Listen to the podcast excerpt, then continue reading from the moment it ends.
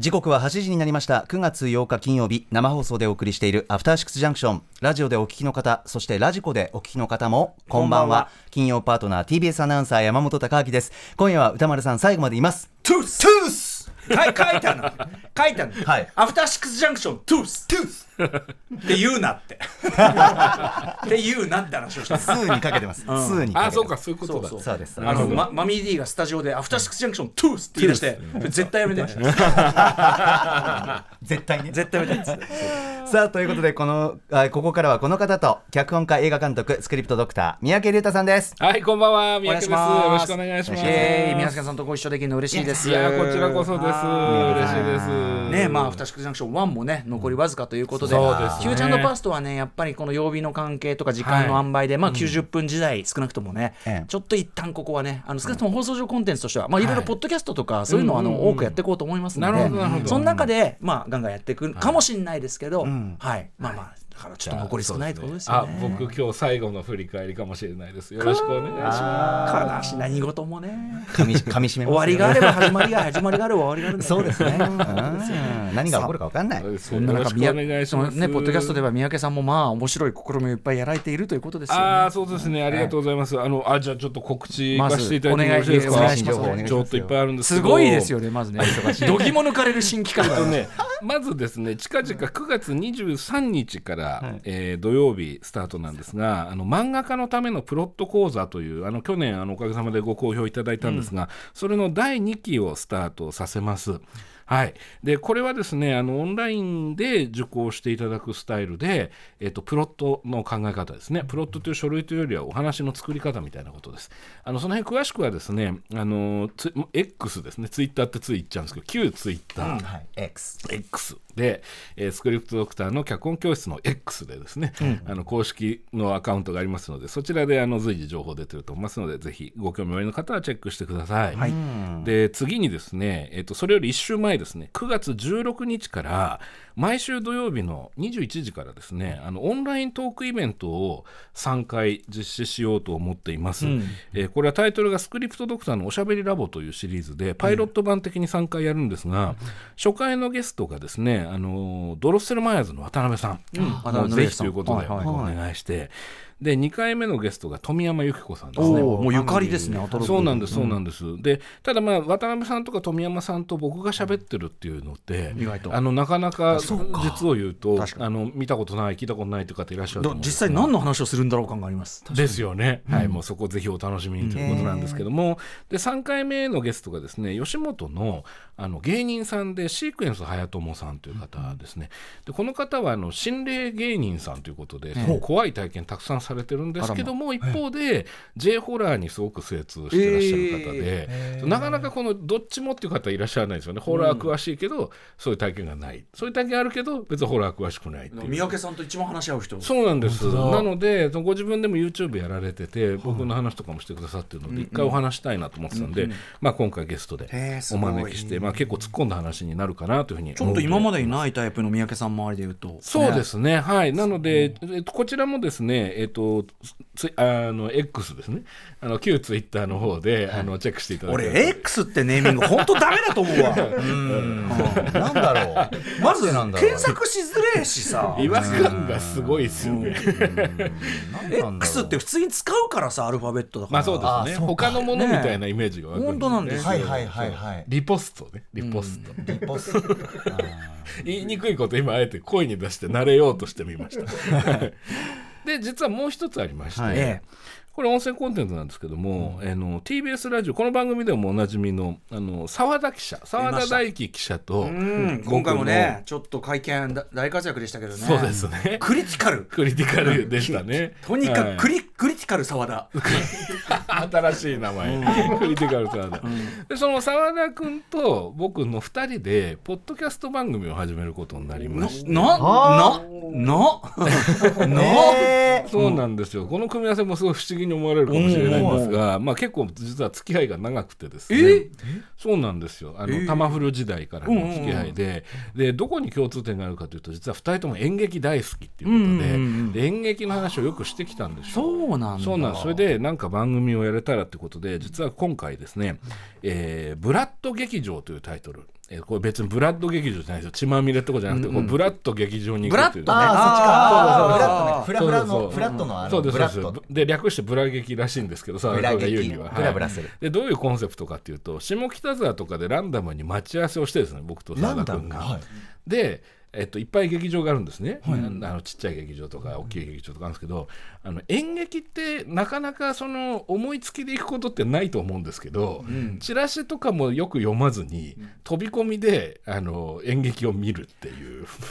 あのいやいやねあのすごい演劇お好きな方だったら、せめてチラシで当たりつけて、うんまあ良さそうだなとかっていうことはやる人もいるみたいだけどそうなんですよ。あのチラシも見ない。見ない。でその、どういう劇団なのかどなたが出てらっしゃるのかどんなあらすじなのかの確認もしないでとにかく見ると。えちょっと待ってください。それさ当たり屋なんてね昔言ってました。映画当たり屋なんて言ってましたけど あの日じゃなく事故が 起こりやすいかもしれなはいかもしれない。その上さその上小劇場だからさどういうタイプか分かんない。どういうタイプか分かんない上不条理演に劇の可能性もあります。まあねまあね、まあね。分かんない上にでもいるお客なんかそんなにいっぱいいるね、いる状況じゃないかもしれないから気まずい でもそれも含めてこうやっぱ演劇好きの我々としてはそうとにかくし何も知らずに見たらどういうふうに見えるのかみたいな演劇好きの二人もそこまでやったことないわけですねさすがにね。実は僕は趣味でやってたんですよへねー。昔。そのいきなり行くっていうやつ。えー、どうどうでしたその時は？いやもうもちろんそういろんな経験をします。ね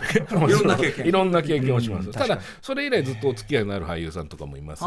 やっぱ広いものがあった時嬉しいですね。それもありますね。すごい面白い作品に当たることもあるしすごいどういうことだったのって考える時間も楽しかったりするのででまあ2人で見るとランダムに見てで見終わった直後にあのもう路上とかで感想を録音するっていう、えー。でそのパイロット版を作ったんですよ。ええ。でそのパイロット版が、えー、一昨日収録したんですけど、えー今日から実はあの配信されるということで。なるほどね。そうなんです。昨日の会見を挟んで。まあそうですね。結果論としてですけどね、うん。それは偶然ですけどうん。時系列で言うと。時系列で言うとそういうことなんですけどはあ。で今日この放送が終わったぐらいの時間から、えっと配信されるということで、ははいいぜひ聞いていただけたらと思います。確かに面白いかも。あの君たちはどう生きるか、はい。藤津亮太さんに最初ご紹介いただいた時うんに、うんうん。これだけ何が何を見せられるのか、まあ、もちろん宮崎駿作品であるアニメであり、うんうんうん。そのそのなんか力量的クオリティって意味では保証があるけどこれほど何を見せられるかわからない状態で映画に行くことってあんまりないから、そう確かに。で行って、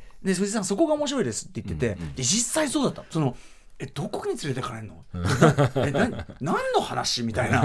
でそれすごいやっぱ得難い体験だったんですよね。確かにそうですね。だからこれは何なんだろうみたいなのって。あそう戸惑いも含めてですね。とか考えますよね、すごい喉考えます。これどういう文脈も何の何みたいな。そうなんですよ。それって面白いかもしれないですね。そうなんです。だからすごくその見終わった直後のホットな感じのまま、二2人でこの間喋って録音してみたのを、まあ、ほぼノー編集のまま多分今日から配1信回目はどっちなのか分かんないけど、はい。さっぱり分かんない場合もありますよね。おそらくあると思います。何おそらくそうだと思います。誰による何を目的とした何が言いたい何みたいそのな場合は我々の戸惑いも感じ取っていただきたい。面白い。ただ一方で裏コンセプトとして僕がちょっと思ってたのは、なんか演劇ってもしかしてちょっと見るのにハードル高いって感じでやってらっしゃる方もいらっしゃるのかなと。で例えば何ヶ月も前からね大きく宣伝されている演劇もあれば、ええあのそうじゃなくてこうポンと23日やるっていうのもあると思うんです、小劇場とか。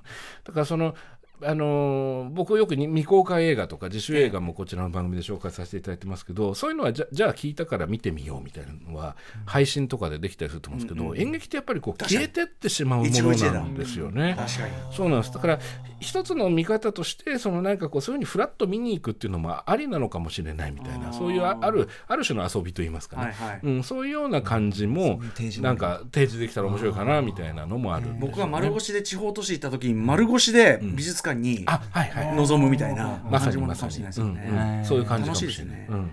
みたいな感じなので、えっと、アトロクのポッドキャストのそのところに、え Spotify のところにあそうですか。上げていただいてあ嬉しいるということで、はい、今日からさすがファミリーということではありがとうございます。よろしくお願いし今ます。未。公開映画で思い出しました。前にご紹介いただいたセブンボックスめちゃくちゃ面白かったです。あのパラグアイのパラグアイの映画。はい。めちゃくちゃ面白いですよね。はい。まあ今日も南米つながりでちょっと地理つながりではございますが。全然違うけど全然違うでもそうですね。確かに確かに。いろいろあって今思い出しました。めちゃくちゃ面白かったで。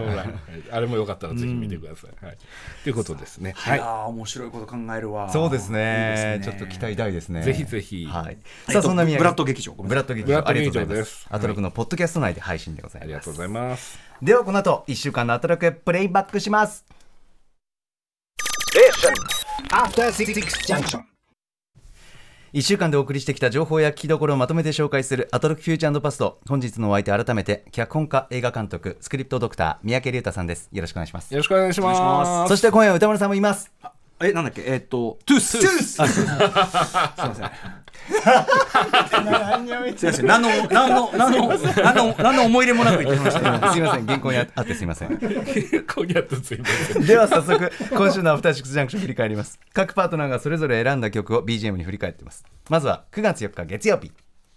月曜パートナーの熊崎風斗です。9月4日月曜日振り返っていきましょう6時半からのカルチャートークのゲストは RKB 毎日放送のテレビディレクターにして映画監督の寺井至さん。監督編集を務めたドキュメンタリー映画「シーナロケッツ鮎川誠ロックと家族の絆」についてお話を伺っていきました。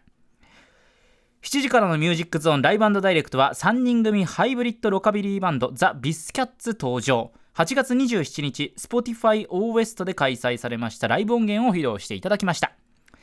そして8時台の特集コーナー「ビヨンドザカルチャーは音楽ジャーナリスト高橋義明さんによる月一音楽解説月刊ミュージックコメンタリー。今回は今年最大のヒット映画「バービー」を音楽面から深掘りしていただきました。歌丸さん曰く今年2023年の最重要映画ということです。ただ私いろいろ世界陸上等々重なっていましてまだ見ていないんです。ただ吉明さん歌丸さんの話で今回音楽面だけを切り取っても話がつきませんでしたのでぜひですねもう間違いなくこれを見てその上でこの音楽面のこの特集を聞き直していきたいなと思いました。吉明さん今月もありがとうございました。そして今週のグラビアは小南真由子さんです。現在発売中の週刊プレイボーイ週プレで初めて水着グラビアを披露しています。いつもはミュージカル女優としてレ・ミゼラブルやキングアーサーなどにも出演されているという方。役を演じる時はその役について自分は憑依をしていくんだけれどもこのグラビアで自分自身小南真由子自身を表現したいということで今回週プレに初めて掲載されています。ぜひ注目してみてください。小南真由子さんでした。はいまずは月曜日です。三宅さんいかがでしたか？はい、えー月曜日はですね、あのーあでね、実は今週、ちょっと縦軸的に写真とあと映るっていうことが結構ねなんかつながっていく感じが個人的にはしたんですよ。でオープニングトークで、まあ、要はそのまあ間もなくアトロク2が始まりますね。でその2に関する情報っていうのはなかなか解禁全部はされない状態で、聞いてて僕もリスナーとしてねどうなったんだろうあの件はこの件はってあるんですけども、歌丸さんがあの写真では分かんだろうっていう。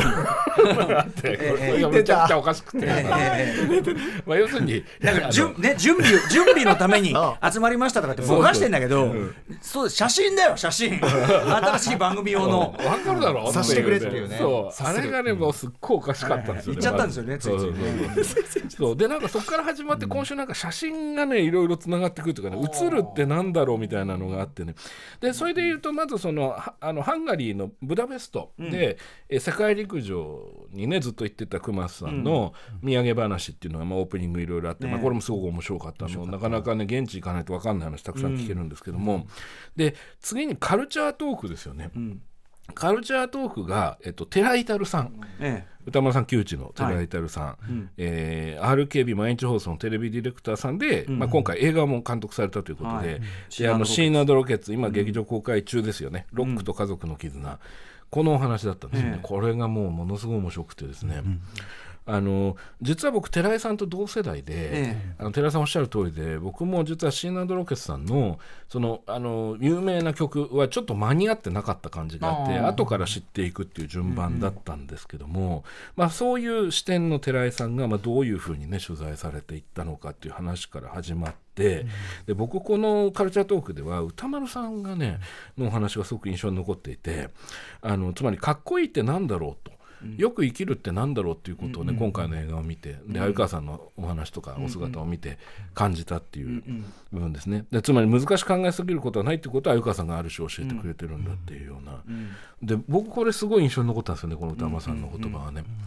であの自分が今いるところにも感謝したしっていうことをおっしゃっていて、なんかそれがそのこの「アトロク」が2に変わってこのタイミングでお話として聞けたのが僕はなんかすごく染みたというか、あのねこれ僕の勝手な思い入れかもしれないんですけど、まあ、今日僕が振り返り最後だっていうのもあって、この2の発表があってからどこかこうちょっとこの5年間を総括するような感じで毎日アトロク聞いてる部分なんですよ。うん、なんか時空が時間がこうこの5年間行ったり来たりするような感じに聞ける部分があってそう。それだから過剰にいろんなものを共通項で見出してる可能性もあるんですがそう。ちょっとね面白かったんです。この話。なるほど。いやいやいやでもまああのそんなねあの僕は途中も言ってますけどそんなあの鮎川さんとかシーナンドロケッツと比較するのは本当におこがましいと言いましょうかね、めちゃくちゃでも本当にあのいいドキュメンタリー作品なんで、ぜひちょっと見ていただきたいです。シーナンドロケッツめちゃくちゃかっこいいかっこいいっていうのが分かると思います。し、とにかくシーナさんと鮎川さんのもう存在感佇まいがすごい、はい。あともう一つその中でも言いましたけど、九州独自カルチャーっていうか、はい。めんたいロックとかも含めて、あのあの小柳帝さんとやったあの特集とかもそうだけど、あのふなんだっけ？えっとフェイスなんだっけ？何フェイスだっけ？これ出てこない。えっとあれフラットフェイスフラットフェイスの特集とかもそうだけど、九州カルチャーがいけてるその理由みたいなそれの土台作った世代の話でもあって、でそれでやってることが意外とあ小冊子作ったり鮎川さんもしてたんだ、俺らもやってましたみたいなこの感じとかがすごい嬉しかったんですよね。そうですよね。そのだから多分ねそこが僕つながった感じたのかもしれないですね。寺井さんが歌丸さんとの出会いとか、そのけあの関係性を築いていく流れのお話が、この映画とリンクしてるようなお話があって、で歌丸さんの中でやっぱりそのあるシーンを立ち上げなきゃいけない、でそのヒップホップ黎明期と、まあ、日本での、その鮎川さんたちの福岡のロックシーンっていうのに、ある種の共通点を感じたってことをおっしゃってたんですよね。はいはい。まあ、その辺のお話ですよね。そうですねそうですね、はい。そうそうそう。だからプレイヤーである以前に音楽好きで,、でこの音楽どうやったらまず好きで研究して、でこれどうやったらみんなにもっと分かってもらえるかなみたいなこと考えてみたいな、なんかその感じっていう感じですかね。こうある種自分が自分がっていうより、まあ、次の世代も含めてそうですね。バトンを渡してだから若い世代に優しいのも、その一緒のもの好きなんだよねって、うん。みたいなとこがあるからなんですよね。なんていうのもすごく感じました。ちょっとねある種の総括感を僕感じたんですよね、えー。今回のやり取りに。あそうですか。うん、その僕の場合前の番組も出させていただいてたから、タマフも。すごく今回ね時間というものを感じたっていうか、はい、恐縮でございます。とんでもないとんでもない。で、えー8時からの「ビヨンド・ザ・カルチャー」が高橋義明さんで、えー、とみ一応月間ミュージックコメンタリーの一環としての、んえー映画「バービー」のサントラ特集だっそうですね。たんですよね。でバービーものすごいヒットになっていて、うん。しかもあの内容で本当ですよ。あそこまでヒットあの内容でマリオよりヒットしてるってどういう、ねね本当にすごいことです。あの素晴らしい会社の自信たるやね。それを認めてね。マテルがやべえ。そうまあテルおもちゃのねねそのバービーのメーカーのもうすごいですよねっていう、で一方映画もそれだけヒットしてますし認知もされてるし支持もされてるんだけどサントラも実はヒットしてるっていうことで吉明さんがそのサントラの中をこう分解していくというか話してくださるんですね。でまああの歌丸さんとその吉明さんのそのまあ映画「バービー」に対しての思い関するお話っていうのもたくさん聞けますし、まあ、あとその曲の使い方みたいな話で僕すごく面白いと思ったのはそのアメリカだとスタンダードなテーマとして確立されてるジャンルとしてロードトリップソングっていうのがあると、つまり長距離ドライブ旅行よくアメリカ映画見てると出ますよね。もうどこまでも続く道でね、はい。気持ちよさそうに見えるんだけど、いつも心配になっちゃうのは途中で車とか援護したらどうするんだろうみたいなことをね周りに何もないそうそうそう。周りに何もないみたいな、ね、よく出てきますけどもそういう時にかける曲として、まあ、定番のサイモンガーファンクルの「アメリカ」とかイーグルスの「テイキット・イージー」とかある中で、まあ、今回の映画の中の曲っていう話になっていくんですよね。でそのロードトリップソングっていうのはその道を走っていく長時間の旅なんだけど、まあ、それをまあ人生の探求とか自己探求と重ね合わせる傾向があると。だからあのそうこういう曲が選ばれるんであるとかね、こういう曲になっていくんだっていうような話はね僕すごく面白くてねあの、全然知らなかったんで。でも言われてみれば納得というか、インディゴガールズがねそうそうそういかに先駆的な存在だったかもと含めて。いう話です。はいでさらに、まあ、ちょっと詳しくはぜひ聞いていただきたいんですけど、まあ、あのマッチボックス20うん。うんあー。の「プッシュ」ってはい。いう曲ありますね、有名な。そそれに関するお話はもうすごく興味深くてですね、あのちょっとぜひあの吉明さんと歌丸さんの掛け合いで聞いていただきたいんですよね。うん。ねえまあまマテルとも通じるそのすげえ太っ腹っていうかさ。そうそう、ねえ。こでういう疲れ方されんのにさ。そうなんですよ。でも最終的にピッチ上げたバージョンが配信されてるっていうのの理由とか、あとそれに対しての歌丸さんの「それは何よりです」っていう短いあの端的なコメントがめちゃくちゃおかしかった。わかる。そうツボだったんで、はい。もうはい、これ音楽かかるんでぜひ、はいあれであの、はい。タイムフリーでムフリーので。え聞いていただきたいぜひバービーの副読本として。はいそうですね、はい。新譜も最高な曲も結いっぱいありますね。構ありましたんで、ね。チェックしてみてください、うん。ぜひぜひ聞いてください。さあ続いては5日火曜日です。火曜パートナーの宇垣美里です。9月5日火曜日振り返ります。6時半からのカルチャートークは TBS ラジオキャスターでシティーハンターガチオタのくすばえみさんに交通情報ではなく本日9月8日金曜日から公開された劇場版シティハンターエンジェルダストについてお話を伺いました。いや、熱量オタクが好きなものについて熱く語っているのを聞くの最高っすね。改めてくすわさんのこと大好きになりました。7時からのミュージックゾーンライブダイレクトは大阪初の4人組 R&B バンドネイバーズコンプレインによるアトロクスペシャルライブ音源をお送りしました。そして8時台の特集コーナービヨンドザカルチャーは読書についてあれこれ語らう雑談企画ブックライフトーク。ゲストは地図と拳で直木賞を、君のクイズでは日本推理作家協会賞を受賞した小説家の小川哲さんでした。いや、小川さん、キレッキレこちらもまた小川さんのこと好きにならざるを得ない内容でした。小川さん曰く、読書とはカルマ。カルマなんだからしょうがないですよね。読み続けよっと。はい三宅さん火曜日はいかがでしょう？はい火曜日はオープニングトークで、え宇垣さんがあの今話題沸騰のあのネットフリックスのはいワンピース。実写版を見たと、一気見したっていうお話だったんですよね。でねその宇垣さんが、まあ、ある種プレゼンというか説明をしてくれるんですけども、ここのね説明はねあのちょっと正直言うと分かりづらかったんですよね。で分かりづらかったんだけれども実はその宇垣さんのあるそのどれだけそれが面白かったかっていう興奮ぶりが僕はすごい、あのフォーカスして聞いていて、っていうのは前もこのコーナーで言ったと思うんですけど宇垣さんが興奮して話してるものを、僕はその後追いかけて摂取すると、まあ、ことごとく面白いっていう。そういう意味で宇垣さんの、えー興奮というものに僕はすごくし、あの信頼を寄せているって話を前もしたんですけども、でそれで言うと実はそのさっき写真と写るって話をしましたが、宇垣さんがその実写じゃなきゃあ写らないものがあるというか、でっていうねう出ました。ことに気づいたっていうような話でね、これは非常にその深いし、興味深かったんですよね。うんあの老人たちのキャラクターが、ん。やっぱりその実写で実際に年齢生きてきた人が映ることによる、よるドラマ的効果というかなんというか、こっちが読み取るものの厚さ重みみたいな豊かさみたいなものっていう、そうそうそうそう。でそこにこそ実写版の意意味があるがあっっていう。たんだっていう、つまりもちろんね長さをある程度調整するためにあのエピソードを割愛したとかあのエピソードと合体させたあのキャラがとか、いろいろ当然あると、それはあるのであると、あるのだがしかしということで、やっぱりその、はい、人間があのレンズを通して映ってることによって、あの表現されているもの、もしくはエピソードとして表現されてないんだけど感じ取れるもの、っていうことを宇垣さんは、あの話してくれたと思うんです。で僕はそれでねますます見たくなっちゃった。私もはいシンプルにそうかはいって思いました。うん、そのニュアンスね。そっかそっかってうんうん。見ようって。見ようってね、そうだからもうすごい楽しみだなと。熱の塊もらいました。そうそうそう、思いました。はい、ということで。であとカルチャートークですね。その、カルチャートークあはね。はいはい。えっと、くすばえみさん、そう、熱といえば、くすばえみさんです。はい。あの、シティハンターの新作が公開されるということでね。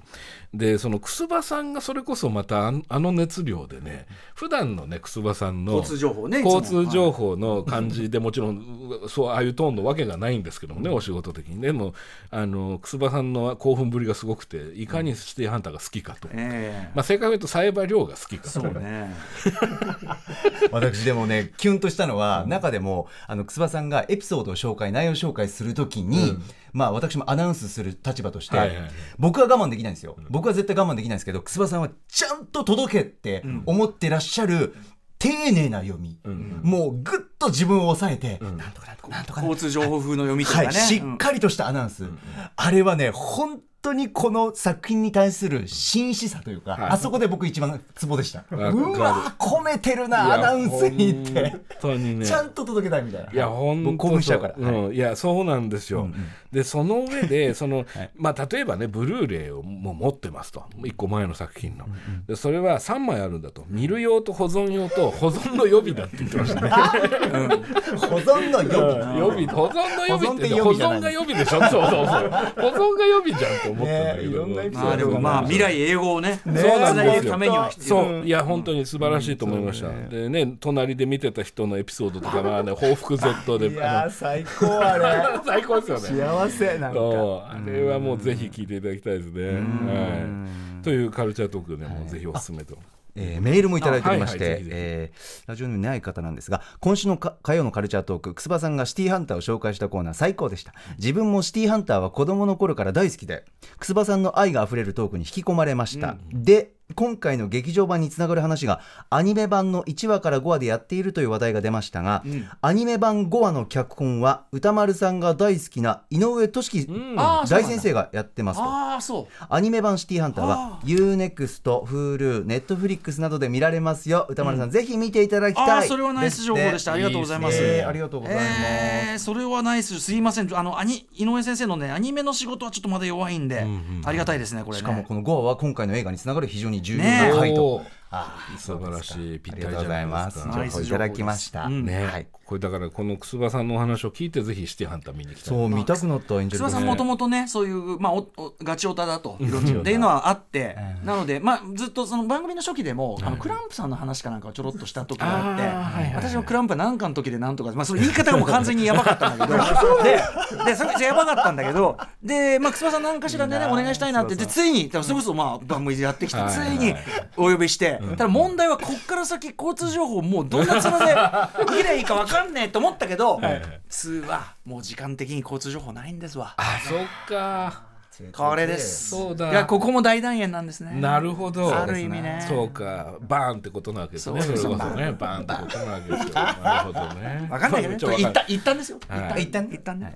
これもぜひ聞いていただきたい熱量を感じていただきたいと思いますね。であとねあの特集の前に一ついいですかねそのまるまるまのコーナーで、今回僕ねあの2バージョンぜひ楽しんでいただきたいなその音楽ありなしですね。あの主題歌の「まるまるま」っていうのをいつも宇垣さんええが一緒になってええ合わせて歌うんですけど、ええそれに歌丸さんが今回合いの手をね入れてらっしゃる、でそのはいはい、うん、そうか、なるほど、いいぞ、そうそう、その調子っていう。で、これが音楽がかかってるバージョンだとめ、めちゃめちゃかっこよくて。BGM ありだそう、ね BGM だと、その、ああのすごい、ラジコのそう、むちゃくちゃかっこいい。んで、これの、ポッドキャストの音楽がごそっとないバージョンだと。無音で声だけのやつ。無音で声だけど、ああ、わかる。で、どうした？どうした？それがどうした？イエイ、カモンっていうのが、これは何なんだろう？わかる。味わいました僕も。なんかあれでしか醸し出せない世界になってますよね。そう。でこれ2バージョンね聞き比べできるのは1週間だからこれもう。な。もうめちゃくちゃ面白いんでこれお二人の掛け合い。あ、そう。これはやってる側はちょっと。まるまるまのねそうなんですよこね歌丸さん。最高でした。何にも考えずやってるいやね。最高なんですよ。あの味。そうあの味がもう素晴らしい。あーもうぜひ聞いていただきたい聞き比べしていただきたいと思います、えーそして8時の「ビヨンドザカルチャーですね、えーえっと、小川聡さんいらっしゃって、ブックライフトークということですね、であの要するにどのように小説家になっていかれたのかもちろん小説家として有名な小川さんですけども、でまあその理由、まあ、働きたくなかったから小説家になったっていう話から始まるんですけども、あとそのどれぐらいね年間本を読むのか、1ヶ月どれぐらい本を読むのかみたいな話っていう時にやっぱこうキラーワードがやっぱ小川さんこう,、んこうスッスッとこう結構刺さるやつが入ってくるんですよね。あの本当の不良は喧嘩した数数えてないですよねっていうやつとかね。いや面白いんですよ。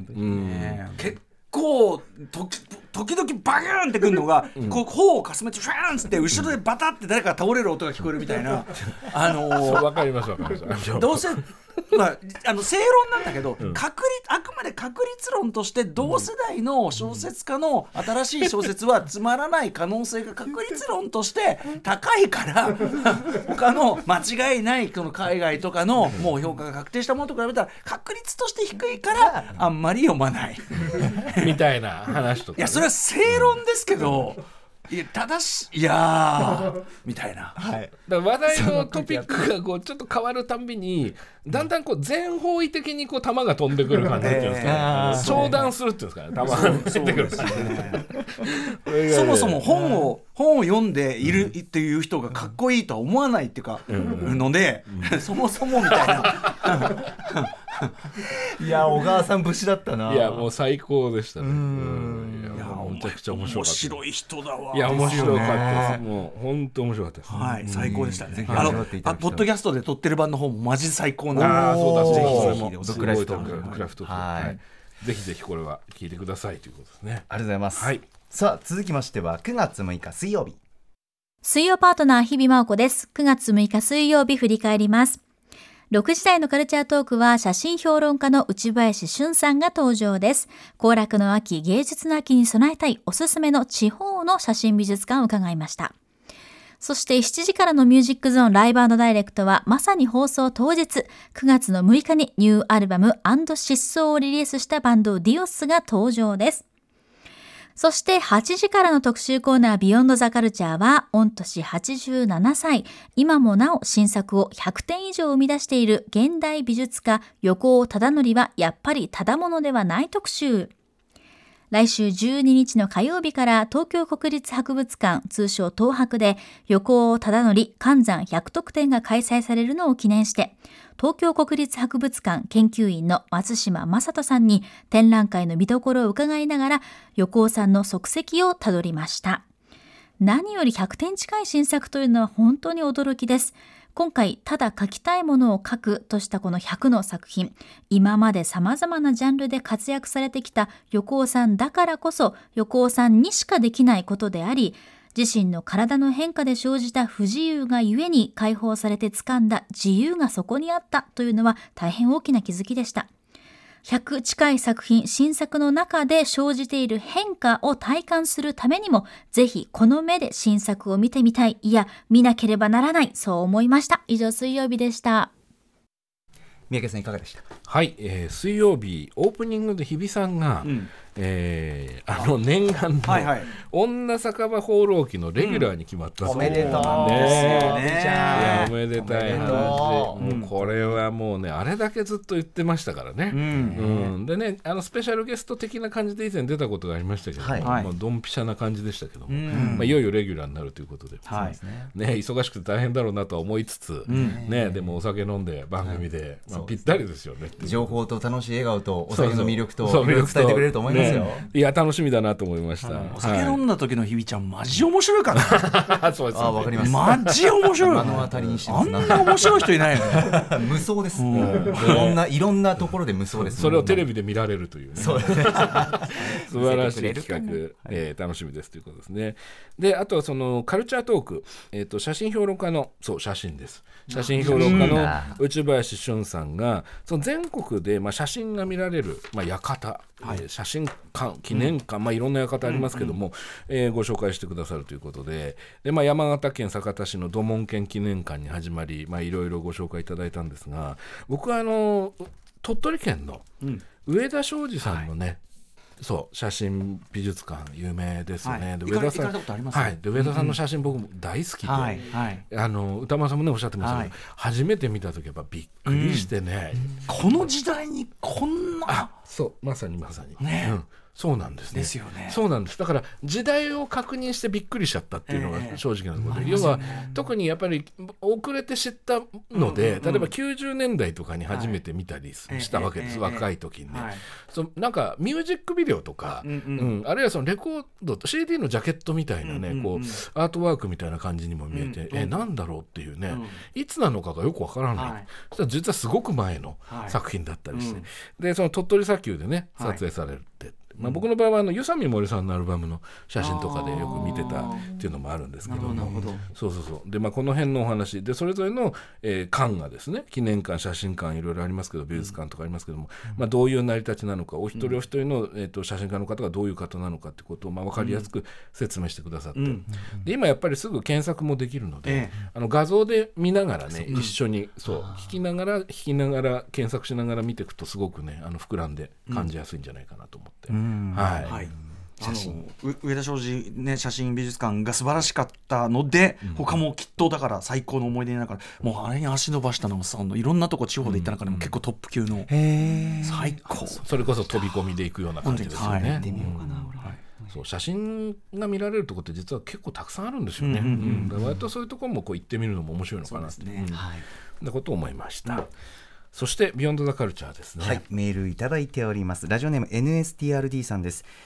えー私は横尾忠則作品を東京都現代美術館と銀座グラフィックギャラリーで拝見したことがありジャンルを超越した作品の数々に圧倒されたものです、今回の特集を聞いて横尾さんは正規の芸術系の教育を受けていないということに驚きました、そしてゲストの東京国立博物館松島さんによる解説横尾さんの作品にメッセージ性はなく湧き上がってくるものを描いている、という解説に私はさらに驚きました、そしてもうすぐ東京国立博物館で行われる横尾忠則関山百得展についても語られていて、え現在87歳の横尾さんの100枚以上の新作、書き終わった後の感想がもう飽きた書きたくないに なんて自由なんだと思います。ます興味が湧きましたということです、はいいや楽しみですよね。9月12日もうすぐですよね。はいうん。いやあのー横尾さんいろんなお顔をお持ちですよね。うん、いろんな印象をやっぱりその受け取る方によって印象変わると思うんです。よ。もちろんグラフィックデザイナー、えーで今回画家という部分の部分もあると思うんですけども、あとやっぱりそのタイトルデザインとか、あと僕やっぱ映画好きなので、あの大島渚監督の新宿泥棒日記の主演俳優というようなイメージも含めてありますね。でその横尾さんが新作の展示会をやるってなった時に102点あってそれが全部今回新作だと、ええそのこれはちょっとびっくりですよね、この数字。うん。ね。めちゃくちゃびっくり。で、えー松島さん今回あのゲストのその東京国立博物館研究員の松島さんが、はい。その横尾さんからいろいろこういうようなお話を聞いたんですっていうことでお話しされるんですけども、ものすごく印象に残ってるキーワードが横尾さんが頭通ってないんだっていう言い方をしたんですよ作品を作る時に今回の作品もそうだし、頭通ってないんだっていうフレーズですよね。ででどういうことなんだろうと感覚的には分かるけどどういうことなんだろうということを考えていった時に、まあ、今回のお話の後半で横尾さんのある肉体感覚みたいなとこですかね、そのまあ、あのご病気されたりすることも結構あるっていうことですよね、お体の具合が悪くなることがある。でその横尾さんがフィジカルっていう感覚にあのものすごく敏感でいらっしゃるのかなと、まあ、そのだから頭通ってないっていう言葉の中にはなんかいろんなレイヤーがありそうな気がするなっていうか。うん、なんか触ったもの食べたもの嗅いだものとかそのそいろんなところにセンサーが終わりなのかなっていうようなはい。感じをちょっと受けたんです、うんだからその無意識にアクセスするためにも必要なことなんじゃないかっていうキーワードを歌村さんおっしゃってました、でそれがまあ例えばその巻物がトイレットペーパーに似てるっていうようなところに行ったり、その形は連鎖してんだけど意味が変わってくるって話になったり、今回そうなんですよね。すっごい面白いよね。これでも実際に102枚連続で時系列順に並べてみたらますますそれがこう我々自身が体感できると思うんで、ですよね。浴びられるん。だ、それを。まあ、ある意味ノリで同じモチーフをちょっと変えたり、これもう一個変えたり、ちょっと変えたり、みたいな、はい。そのノリで、ノリまあ、ある意味102枚書くにはそのノリが必要っていうか、かんそれこそ考えずに書かなきゃいけないうん。ペースだもあるだろうから、なんかその感じが体感できるはずでそれは、うん。あのやっぱ流れも言ったけど別個に作品を今回のやつであ今回こういうの書いてるのねこういうのも書いてるのねって断片的に見たんじゃ分かんなく全部ザッて見て分かることかもしれないですよね。ですよねだから僕本当にあの早く見に行きたいなと思っててその、あの一枚一枚例えば図録とかで1ページ1ページ見るのではなくて一つの作品を見てる時に多分もう人間の目って180度見えてるから視界にもう他の作品がすでに入ってきてる。ええ。でそこにフォーカスを合わせたり戻したりみたいなことをはい。していく感じがもしかしたら横尾さんの脳内やん。あるいはその頭通ってるのはフィジカルのどこかを通ってる感覚っていうのはい。に少し近いのかもしれないからやっぱ今回空間がものすごい大事になってくるんだろうなっていう感じがして。すごいクラブミュージックっぽいと思ったんですとにかく、あの返しでそれがちょっと、特にそのハウスとか、うんうんアシッドハウスにやっぱりビビビビビビビビがどんどん同じフレーズがどんどん変化していくみたいな、でそれを実際にその音が鳴ってる要するに一曲一曲じゃなくてその曲の連なりを全体でそのクラブというフロアで浴びるみたいな、その感じに近いんじゃないかなみたいな気がしてるんですよねしかもその一個一個がねめっちゃふざけてんのよ。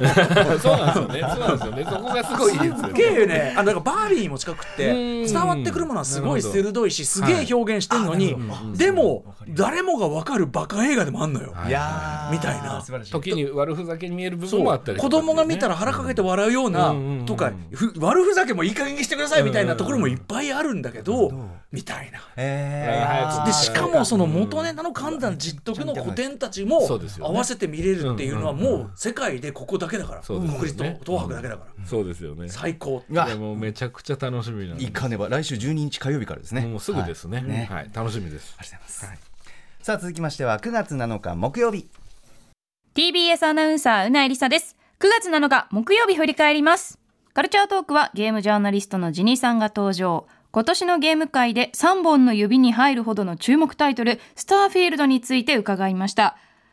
日本の RPG とアメリカの RPG の違いがすごく明快に分かりましたね。そのゲームを始めた時の状況が全然違うんですよね。でどうしてそれが日本とアメリカで違うように進化したのかっていう話も非常にあのジニさんお話ししていただいてなるほどなと思いました。続いて7時からのミュージックゾーンライブダイレクトはシンガー脇田もなりさんがスタジオに降臨。スペシャルライブを披露していただきました。やっぱりスタジオの生ライブいいですね。さらに8時からの特集コーナービヨンドザカルチャーはゼルダの伝説の伝説黄金期 3D ゼルダ編。国民的アクションアドベンチャーシリーズ「ゼルダの伝説の軌跡」を振り返り任天堂の遊びの哲学に迫る IGN ジャパン編集者クラベ・エスラさんによる連続企画の今回は第2回。1998年の任天堂64のソフト「時のオカリナ」から2006年 Wii の「トワイライト・プリンセス」までいわゆる 3D ゼルダ期にフォーカスしてお話を伺いました。その倉部さんが特集の中でも話してたムシュラの仮面に関しては街の中の人の生活が丁寧に作られているからすごくシェンムーに似ているという話があったんですけれども実際に私もムシュラでは何度も何度もあの時空を巻き戻してずっと街の中を散策してた記憶はあるんですよ。だからすごくあの街にいたいなって思わせる作品だったなっていうのを子供ながらに私も感じていたってことなんですよね。そういう意味でやっぱりゼルダってその一つ一つのゲーム作りっていうのが革新的で新しいっていうのも感じられる特集でした。次回はついにブレスオブザワイルドあたりに差し掛かるんでしょうか楽しみですということで以上木曜日でした。はい三宅さんいかがでしたか？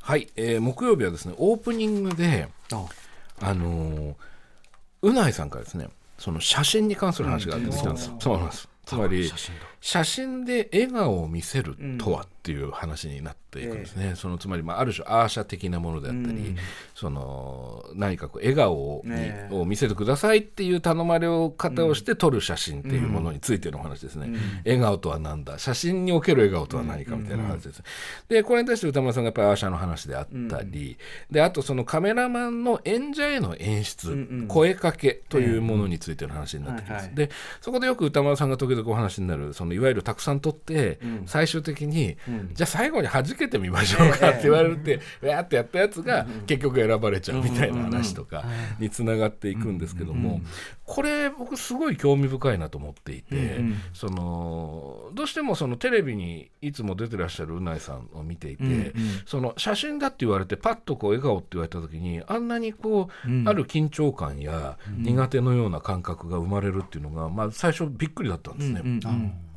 これ山本さんにもちょっとお伺いしたかったんですけど、なんか何か違いますか？その何かこうわ笑ってくれとかそういうふうに言われた時の。もうやっぱりテレビに映っている時は流れてるっていうか動いてるから、うんうん動きなんですよね、はい。立っててう映ってても、はい。何か揺れてたりちょっとね動きがあるんだけど、はいはいなんかこう写真になるとやっぱりこう固まるうんなきゃいけないっていうなんか具現化とかイメージするとはい。感じ、だから固まっちゃうぐっと固まっちゃうから、あのなんていうんですかね自然に笑えないです僕、は。い。苦手、苦手です。なんか 笑えないんですよ。うんわかるわかる。笑えないですよ。うんだか。らいやそうだよ。だって、それ笑ってくら笑顔では半なんとかでみたいな口角上げてっつって、それを笑ってる笑ってる形作ることね、うんうんうん。だしそ普通の人はそれで自然な感じになる人はかなりプロな感じで、はい。普通の人はすごいなんか変な感じに逆になっちゃうだろうしれ。そうなんですよね。笑ってくださいはあんまりいい指示じゃない気もすんだよな。何か他の方法実は笑ってないですからね。そうですね。で笑うっていうのはお面白くて楽しくて出てくる感情のことまあえ笑顔笑顔を見せてみたいな言い方。という形なんですよね。笑顔という形を作ってくださいということをおっしゃってるんだけどおっしゃってる。もちろんもちろん。そうおっしゃってるんだけだどまずそれができりゃこっち苦労しねえんだよって感じの確かにそうなんですよね。それで歌丸さんそのグラビアアイドルの話であるとか、モデルさんのある技術っていう話に、まあ、ここなっていくんですね、これすごい考えさせられて、あのというのは僕も写真、まあ、もちろん趣味で撮りますし、まあ、あとやっぱり演出をするので,、でただそれは今山本さんおっしゃったようにその文脈があって、んうん確かに。脚本という流れがあっての感情なので。そうだよ。何もなしでさらちでさこうやってさ「いやちょっとえちょっと笑顔見せてみましょうか」ってどんなそのどんなメンタルみたいな。そうなんですよね。そうそうやって言われると、うん。本当に自分はいやじゃあ笑顔するんですけどその時の自分の心理としては何かというとただ自分の神経を使って肉とかちょっと骨を動かしてるみたいはい、な、なんかただ稼働させているみたいな。うん肉体として、山本さんはね、今回のね、今回のアフターシックスジャンクション2の写真に関して言いますとね、その感じが、なんと言いましょうかね、ある種の異様な効果を。あの でね、その文脈をね、やっぱり生じさせたいから、みんなそれぞれに、あの宇垣さんだったら本持ってるとか、ひびちゃんなんかジョッキ持ってるとか、俺マイク持ってるとか、でそれぞれちょっと小道具みたいなのも持ってる場合、パターンも取ってて、それが結構使われてるんですけど、あの山本さんがどんな、い。その文脈あのあの小道具を持ってん皆さんこれ楽しみにしていただきたいんですけど、とにかく山本さんの写真は全てマジックが起きてました。お。これこのマジックってのはね黒魔術的なマジック。うん、あのねあのねやばいですよ。とにかくねあなたねそういう写真に写あのねま、ある意味ねフォトジェニック本当に。写真として撮られると何かそこに、あれ？なんでこんな風に映るの？みたいな。えなんで？なんでこんななってんの？みたいな。えなんかなんかこれ化粧とかしてんの？いやそうじゃないですみたいな。なんで目こんななってんの？みたいな。でとにかく、ん。やばいっすよ。あの皆さんぜひねあの「アクスジャンクションダンスの2」の新たな写真、これにおける山本さんがえっ、と小道具、うん文脈を作るつもりが逆に文脈が脱臼すると言いましょうか。脈がない脈がない。いいですね。脈がない。